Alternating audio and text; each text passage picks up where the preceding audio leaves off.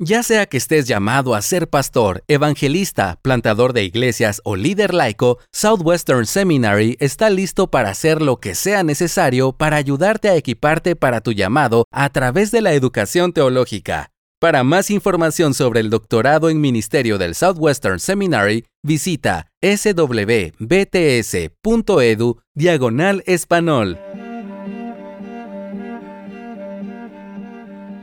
Mis brazos estaban extendidos hacia el cielo y tenía una enorme sonrisa en el rostro. Cantábamos cuán grande es Dios una y otra vez. Bueno, yo cantaba. Cuando abrí los ojos mi sonrisa casi se desvaneció. Me encontré frente a unas 150 personas que apenas se movían. La mayoría me miraban fijamente, esperando que hiciera o dijera algo más. Varios tenían su atención puesta en el suelo o a los lados del salón. Algunos pocos se mecían de un lado a otro en una especie de microvals con los ojos cerrados. Esos eran los que lucían más cómodos. Muchos no sabían qué hacer con sus brazos. Podía ver el pánico en sus rostros. ¿Los levanto como ella o no? Nadie más levanta las manos. Inicié una canción animada y comencé a aplaudir. Tres personas me siguieron. Éramos una iglesia recién plantada. El chiste frecuente era que nadie saludaba a los nuevos porque todos éramos nuevos. Cada uno estaba esperando que los otros le dieran la bienvenida. Nadie tenía muy claro cómo se hacían las cosas y qué se esperaba de nosotros. ¿Está bien si me siento en la fila de enfrente? ¿Puedo tomar mi café mientras escucho el sermón? ¿Por qué tanta paradera y sentadera durante el servicio? ¿Cómo que hay tres pastores en esta iglesia? ¿Qué se supone que debo hacer durante el tiempo de silencio en la alabanza? ¿Aquí se vale danzar? Incluso cuando se nos invitaba verbalmente a hacer cosas como aplaudir, levantar las manos o cantar a viva voz, pocos lo hacían, porque pocos lo hacían. Nuestros rituales como iglesia apenas estaban empezando a formarse. Hola a todos, mi nombre es Ana Ávila. Soy química bióloga clínica y escritora de temas de ciencia y fe en Coalición por el Evangelio. Esto es Piensa.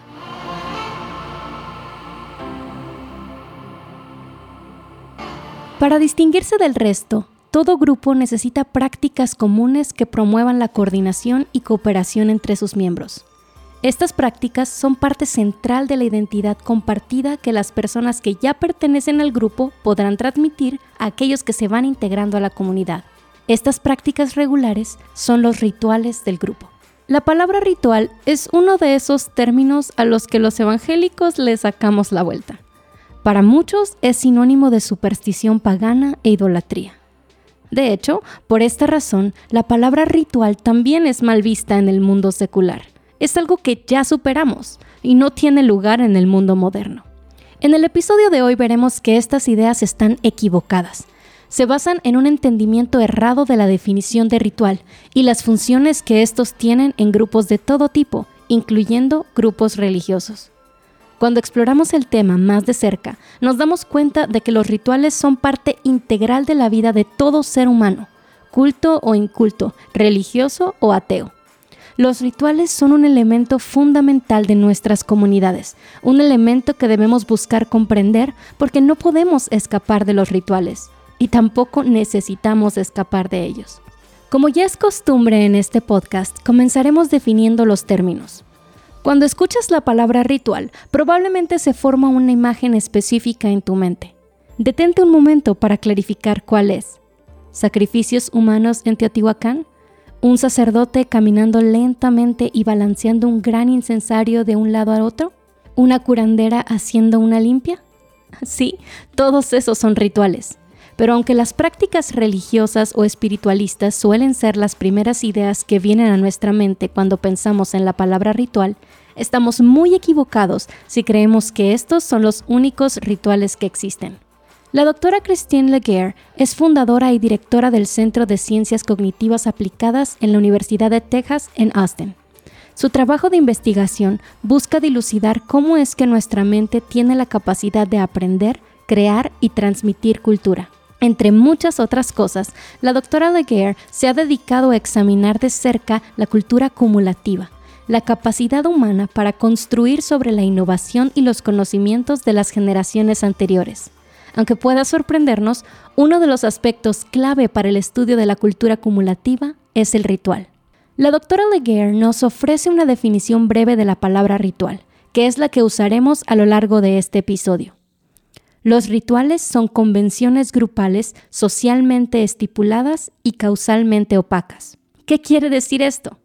Para empezar, los rituales son prácticas establecidas por el grupo al que pertenecemos.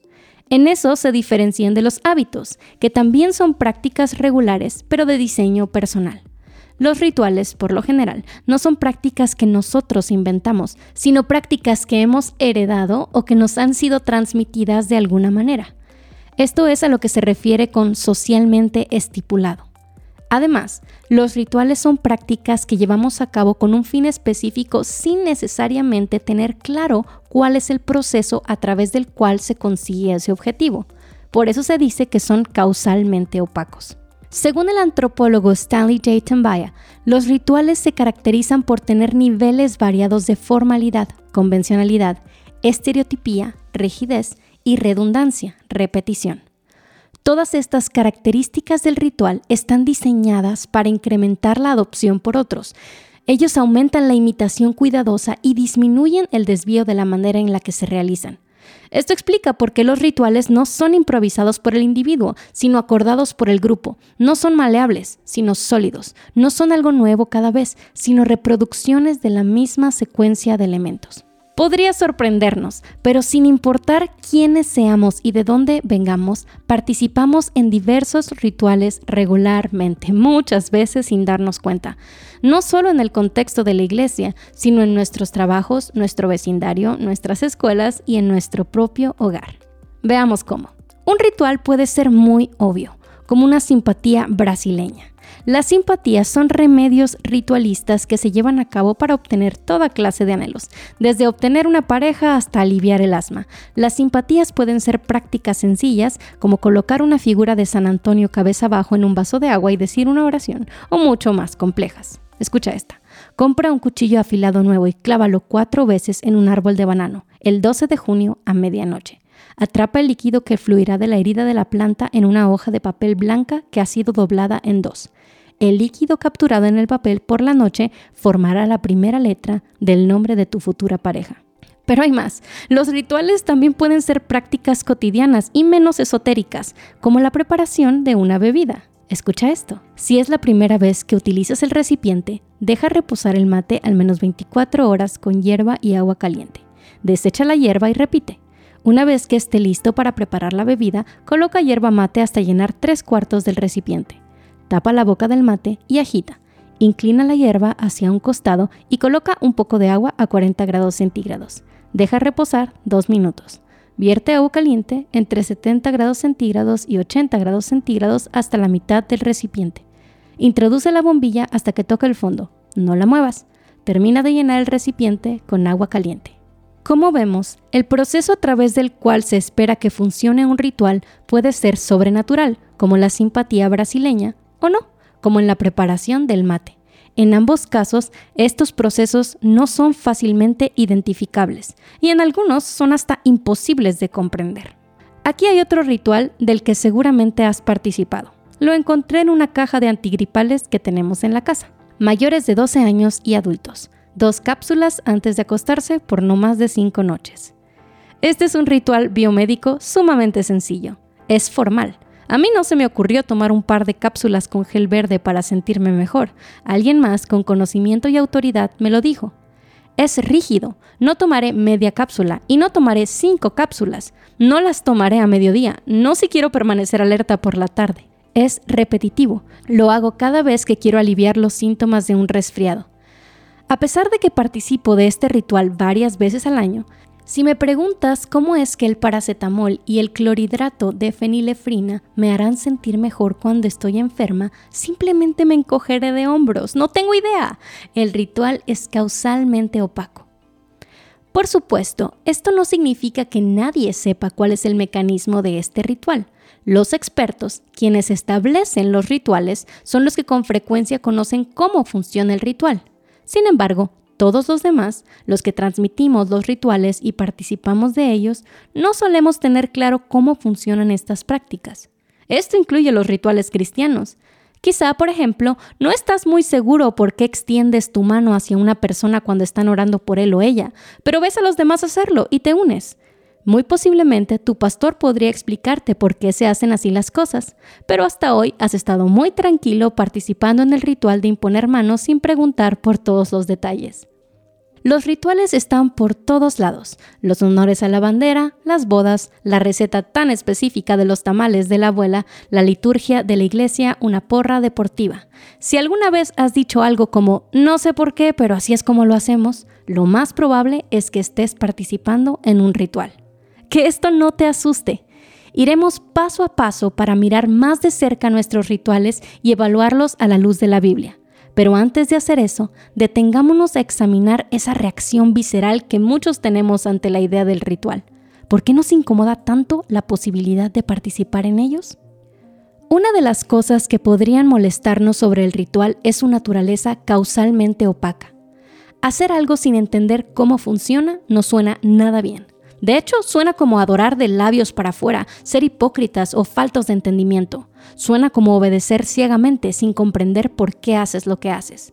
Sin embargo, si nos detenemos a pensarlo, hay muchas cosas en la vida que llevamos a cabo sin comprender completamente por qué las hacemos.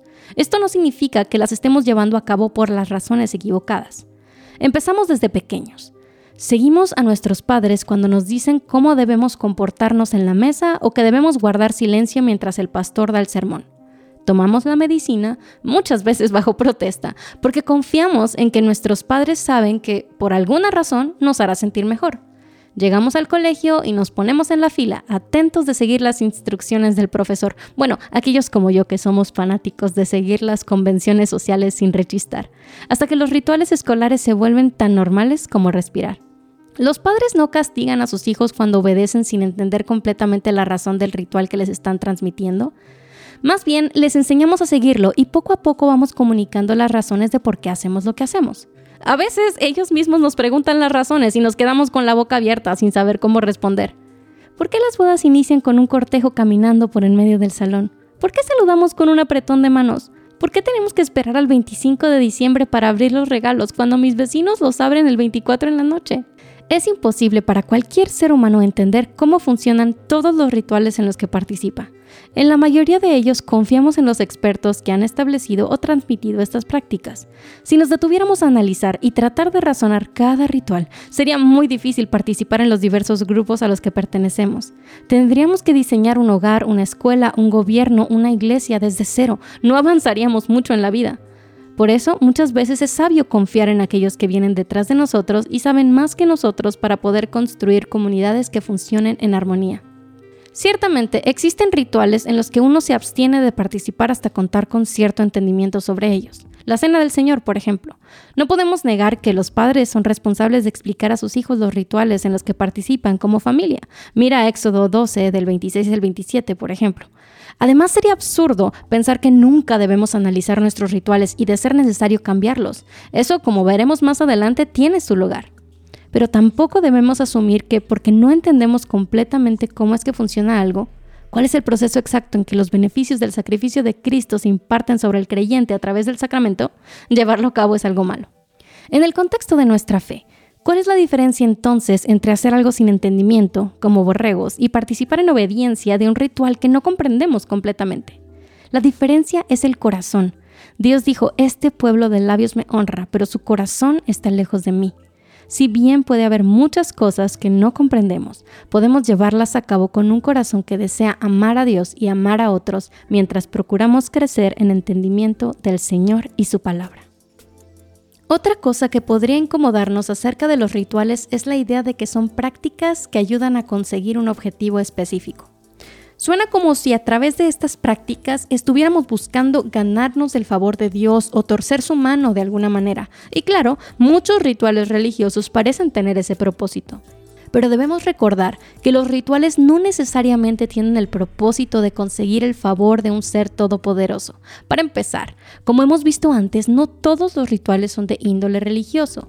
Pero incluso cuando lo son, eso no significa que automáticamente su propósito es ayudarnos a hacer las paces con Dios. Ciertamente ese no es el propósito de los rituales bíblicos del Nuevo Testamento. Después de todo, el Evangelio nos enseña que no hay nada que podamos hacer para ganarnos el favor de Dios. La Biblia enseña que ni siquiera los sacrificios del Antiguo Testamento, rituales en todo sentido de la palabra, conseguían ese propósito. Puedes leer más sobre esto en Hebreos 10. Sin embargo, que los rituales que practicamos no tengan el objetivo de obtener el favor del Dios de la Biblia no significa que no tengan ningún propósito. Los rituales tienen una gran variedad de propósitos, desde promover la cohesión de un grupo, piensa en cuando cantamos juntos como congregación y nos animamos unos a otros, señalizar nuestra pertenencia a la iglesia, piensa en el bautismo, recordar y anunciar el Evangelio que creemos, piensa en la cena del Señor. De hecho, la definición de los sacramentos, rituales instituidos por Dios en su palabra, incluyen los objetivos que estos cumplen. Como dice el capítulo 27 de la Confesión de Fe de Westminster, los sacramentos son señales y sellos santos del pacto de gracia, instituidos directamente por Dios para representar a Cristo y a sus beneficios y para confirmar nuestra participación en Él, y también para establecer una distinción visible entre aquellos que pertenecen a la Iglesia y el resto del mundo, y para obligarlos solamente al servicio de Dios en Cristo conforme a su palabra. Entonces, de nuevo, el problema no es el ritual, ni la palabra ritual, ni la práctica en sí misma, sino el corazón con el que se lleva a cabo el ritual. El Evangelio de Cristo nos libera de buscar llevar a cabo obras para ganarnos el favor de Dios, pero la Biblia no nos libera de llevar a cabo obras. Tenemos que obedecer a nuestro Señor, pero no lo hacemos para ganarnos nuestra salvación o el favor de Dios, sino con un corazón desbordante de gozo por lo que ya hemos ganado en Jesús. Esta obediencia tiene beneficios y no debemos avergonzarnos de ello. Los rituales bíblicos promueven la unidad, señalan nuestra pertenencia a y compromiso con el cuerpo de Cristo y nos ayudan a transmitir nuestra fe al mundo que observa y a las nuevas generaciones. Finalmente, una razón muy poderosa por la que los rituales podrían parecernos algo incómodo es que deseamos distanciarnos de ciertos grupos con los que asociamos la palabra ritual. La doctora Leguer cuenta de una ocasión en la que estaba impartiendo una conferencia sobre este tema. En el tiempo de preguntas y respuestas, uno de los miembros de la audiencia, llamémosle Carlos, expresó lo interesante que le había parecido la charla, aclarando que él mismo no participaba en ninguna actividad ritualista. La doctora Leguer no pudo evitar sonreír al compartir esta historia. Y es que Carlos no se había dado cuenta de que en ese mismo instante estaba participando en un ritual, un ritual académico, las conferencias. Si has estado en una universidad o seminario, no tengo que explicarte el concepto. Gran salón con un montón de sillas apuntando hacia una plataforma con un podio. Silencio. Presentador, charlista, tiempo de preguntas y respuestas. Levantas la mano, esperas tu turno, te dan la palabra y te pones de pie. Recibes respuesta, te sientas de nuevo. No sabemos el libreto de memoria. Es como una obra de teatro para la cual no tenemos que ensayar. Es un ritual. Pero Carlos está tan sumergido en el mundo académico que ya no reconoce los rituales en los que participa. Más bien, él asocia los rituales con otras personas de las que desea distanciarse, probablemente personas ignorantes, supersticiosas y poco sofisticadas. Esto es el efecto encuadre en acción. Como vimos en otro episodio de Piensa, nuestra racionalidad caída, el efecto encuadre es un sesgo de pensamiento en el que ciertas palabras o frases despiertan una determinada actitud en nosotros, en este caso negativa, independientemente de la idea que se esté comunicando. Es como cuando decimos que el cristianismo es relación, no religión. Como asociamos la palabra religión, al igual que la palabra ritual, con grupos religiosos diferentes al nuestro, de los que queremos distanciarnos, ignoramos la verdadera definición de las palabras y pretendemos que el cristianismo no es una religión y que no tiene rituales. Si quieres saber más sobre por qué deberíamos dejar de sacarle la vuelta a la palabra religión, lee el artículo El cristianismo es relación, no religión, ¿cierto? De Gabriel Reyes en la página de Coalición por el Evangelio.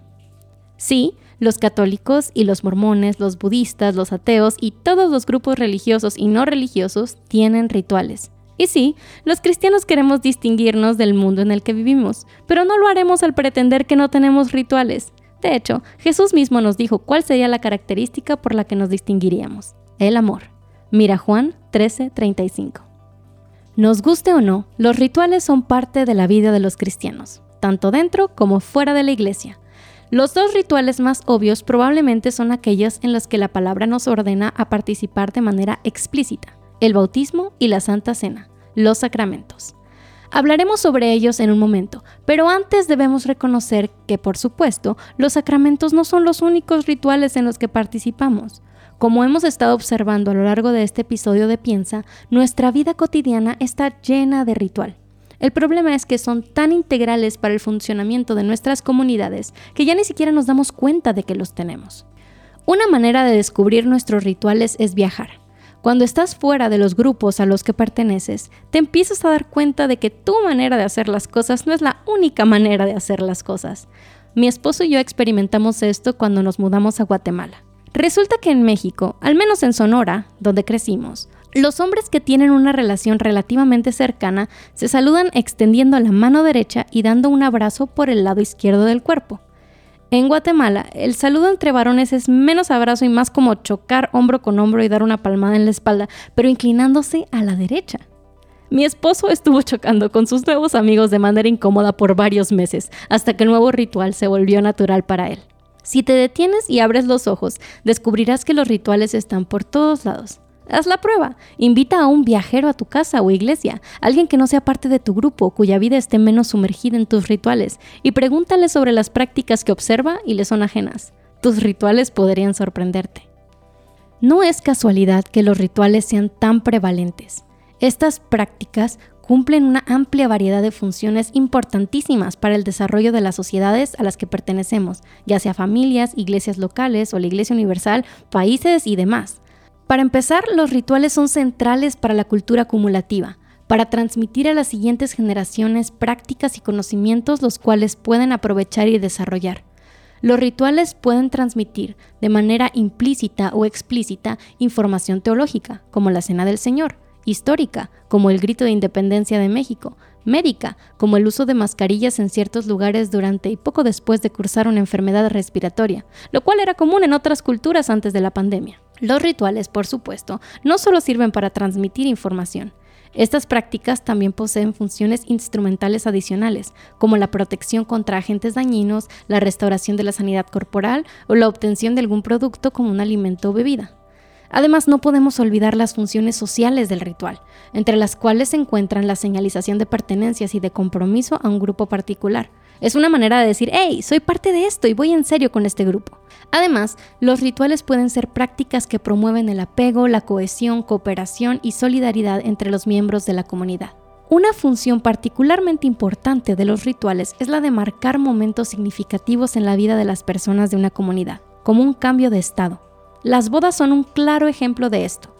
La ceremonia de matrimonio está llena de ritual, desde la vestimenta, la procesión de la familia y el cortejo, los votos, el lazo, los anillos, el beso y más. ¿Por qué se hace todo lo que se hace en las bodas? Pocos podrían explicar cada detalle. De lo que estamos seguros es de que este es un momento especial en el que dos individuos se unen para siempre, o esa es la idea, y cambian de estado, de solteros a casados, delante de los miembros de su comunidad las prácticas ritualistas de la ceremonia la convierten en algo significativo y memorable. Hoy es cada vez más común, desafortunadamente, que todo aspecto ritual de una boda se desestime como simples prácticas vanas y sin sentido. Se decide reducir el acto a firmar un documento con un par de testigos presentes, y eso solo porque lo requiere la ley. Y algunos ni siquiera se casan, porque ¿qué importa un pedazo de papel? ¿No ocasionará esta trivialización de las bodas una trivialización del matrimonio? Lo que llevará a una más drástica trivialización de las bodas, lo que llevará a una mayor trivialización del matrimonio. Por supuesto, no podemos pretender que hacer una gran boda con 500 invitados y un montón de rituales garantice que una pareja abrace con seriedad su cambio de estado delante de la comunidad, pero no tiene sentido que para tomarte en serio tu matrimonio, un buen primer paso es tomarte en serio tu boda. Pensemos dos veces antes de decir que los rituales son meras prácticas vacías sin sentido. Sin que nos demos cuenta, nos identifican como parte de un grupo, nos unen a los otros miembros de la comunidad, señalan momentos importantes en nuestras vidas y nos ayudan a transmitir cultura. La razón principal por la que no deberíamos temer a los rituales es que en las escrituras Dios mismo nos ordena que los llevemos a cabo, porque yo recibí del Señor lo mismo que les he enseñado que el Señor Jesús, la noche que fue entregado, tomó pan y después de dar gracias lo partió y dijo, Esto es mi cuerpo, que es para ustedes. Hagan esto en memoria de mí. De la misma manera, tomó también la copa después de haber cenado, diciendo, Esta copa es el nuevo pacto en mi sangre. Hagan esto cuantas veces la beban en memoria de mí. Porque todas las veces que coman este pan y beban esta copa, proclaman la muerte del Señor hasta que Él venga. Primera de Corintios 11, del 23 al 26. Acercándose Jesús les dijo, Toda autoridad me ha sido dada en el cielo y en la tierra. Vayan pues y hagan discípulos de todas las naciones, bautizándolos en el nombre del Padre y del Hijo y del Espíritu Santo. Mateo 28, 18 y 19. La Santa Cena y el bautismo, los rituales principales de nuestra fe. Quizás sientes algo de recelo al señalar prácticas sagradas como rituales. Yo también me resisto definitivamente pero evitemos ser víctimas del efecto encuadre. Recuerda que puedes escuchar más sobre esto en el episodio de nuestra racionalidad caída. Pensemos con detenimiento. La palabra ritual no significa prácticas vanas que haces de manera supersticiosa y sin pensar. No, la definición es convenciones grupales socialmente estipuladas y causalmente opacas. Prácticas que nos han sido legadas y que las llevamos a cabo en comunidad sin tener perfectamente claro cómo cumplen su objetivo. Pregúntale al cristiano promedio cómo es que Dios nos sella a través del bautismo y cómo se nos aplican los beneficios de la muerte de Cristo a través de la Santa Cena, y se te quedarán mirando como si les estuvieras hablando en otro idioma. Es un poco como cuando decimos que la Biblia es más que un libro, pero no menos que un libro nos referimos a que, uno, la Biblia es la palabra inspirada por Dios, infinitamente superior a cualquier otra pieza literaria. Y dos, el Señor reveló su voluntad a través del lenguaje humano con todas sus reglas y complejidades, así que no debemos ignorar los géneros literarios y el contexto, por ejemplo, a la hora de interpretar la escritura. Los sacramentos son más que rituales, pero no son menos que rituales. Como rituales los recibimos de nuestra comunidad y los llevamos a cabo sin comprender completamente cómo cumplen sus objetivos, tanto así que diferentes denominaciones tienen diferentes maneras de llevar a cabo y explicar los sacramentos. Al mismo tiempo, los sacramentos no son solamente rituales que practicamos. Los cristianos creemos que, como escribe el teólogo John Frame, el sacramento no es solo nosotros haciendo algo en la presencia de Dios, sino también Dios haciendo algo por nosotros. Los sacramentos son sellos del pacto de gracia de nuestro Señor. A través de estos rituales bíblicos, Dios nos marca como suyos. Los sacramentos están lejos de ser los únicos rituales que practicamos en nuestras iglesias locales. Existen muchas prácticas que se han ritualizado, aunque la escritura no nos llama a realizarlas de una manera específica. La predicación, por ejemplo. Estamos acostumbrados a que luzca mucho como el ritual académico que mencionamos antes, aunque sin la parte de preguntas y respuestas, al menos en la mayoría de las iglesias. Pero ¿quién dice que debe lucir de esa manera? La palabra debe predicarse, pero los detalles del ritual cambian de cultura en cultura, y eso está bien. Hemos establecido que los rituales no son algo que debe provocarnos recelo inmediato, pero eso no significa que no debamos tener cuidado con estas prácticas son poderosas y debemos ser sabios a la hora de participar en ellas. Como explica la doctora Laguerre, los rituales pueden ser empleados para el bien o para el mal, como cualquier otro aspecto del comportamiento humano. Para los cristianos, el estándar del bien y el mal se encuentra en la Biblia, así que debemos evaluar los rituales a la luz de la misma.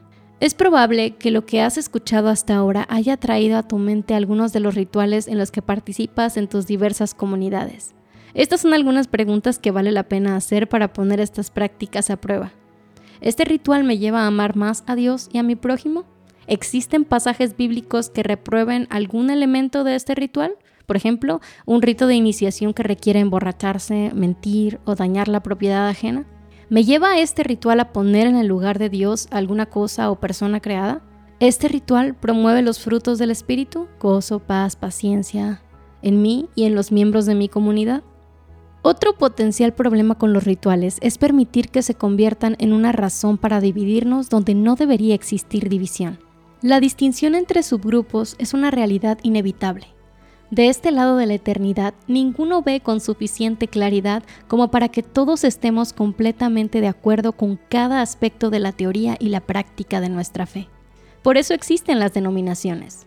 Puedes aprender más sobre esto en nuestro episodio Génesis y el triaje teológico. Pero que haya distinción entre nosotros, que haya algunas diferencias en nuestros rituales, no significa que deba haber división. Somos una iglesia, un solo cuerpo. Lo que nos hace uno es el Evangelio de Cristo y el Espíritu que mora en nosotros, aunque las expresiones de la obra del Señor sean algo distintas entre las diferentes culturas y subgrupos. Hay espacio para la diferencia aún mientras nos esforzamos por preservar la unidad. Es un error asumir que todas nuestras prácticas son buenas por el simple hecho de ser nuestras y que todas sus prácticas son malas por el simple hecho de ser distintas a las nuestras. Quizá te parece completamente inaceptable que las iglesias incluyan danza en su liturgia o que algunas denominaciones cristianas bauticen bebés. Sentir incomodidad es razonable. A los ojos de un forastero los rituales de un grupo suelen parecer muy extraños. Imagina cómo luce la Santa Cena para alguien que jamás ha escuchado del cristianismo. Una buena práctica para evitar la división innecesaria es buscar comprender a los que enseñan y practican el ritual antes de desestimarlo como algo inadecuado solo por instinto. Los rituales por definición son rígidos, se repiten de una manera determinada, se resisten al cambio. Esto es bueno y necesario, excepto cuando deja de serlo. El mundo es dinámico, nos enfrentamos a nuevos retos y nuestras necesidades se transforman. En algunas ocasiones, esto significa que nuestros rituales también deben transformarse. Piensa en la pandemia, por ejemplo la transmisión global del coronavirus ocasionó que nuestros calurosos saludos latinoamericanos tuvieran que cambiar de abrazos y besos a sacudir la mano desde lejos o chocar los codos. Acostumbrarnos a esta nueva manera de decir hola no fue fácil y el cambio no duró, pero fue temporalmente necesario. Nuestros rituales como iglesias locales también tuvieron que modificarse, mostrando la insuficiencia del ambiente virtual, pero recordándonos también que no es obligatorio que la comunidad se reúna en un gran salón. Los grupos en casa han sido importantísimos en la historia de la iglesia y pueden volver a serlo. A veces los rituales necesitan cambiar para siempre. Puede ser que nos demos cuenta de que un ritual es perjudicial para la salud y no sea prudente continuar con él de la misma manera. O quizá hayamos crecido con un ritual cultural que atesoramos, pero ahora nos damos cuenta que es contrario a la escritura. Soltar los rituales no es fácil, pero a veces es necesario. En otras ocasiones, sin embargo, soltamos los rituales con demasiada facilidad.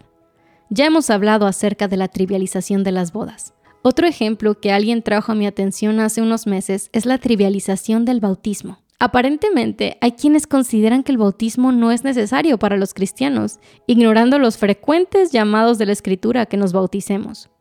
Despreciar un ritual como este es despreciar, para empezar, el mandato de nuestro Señor. También es echar a un lado la importancia de ser señalado públicamente como miembro de la Iglesia e ignorar la realidad espiritual que el bautismo representa.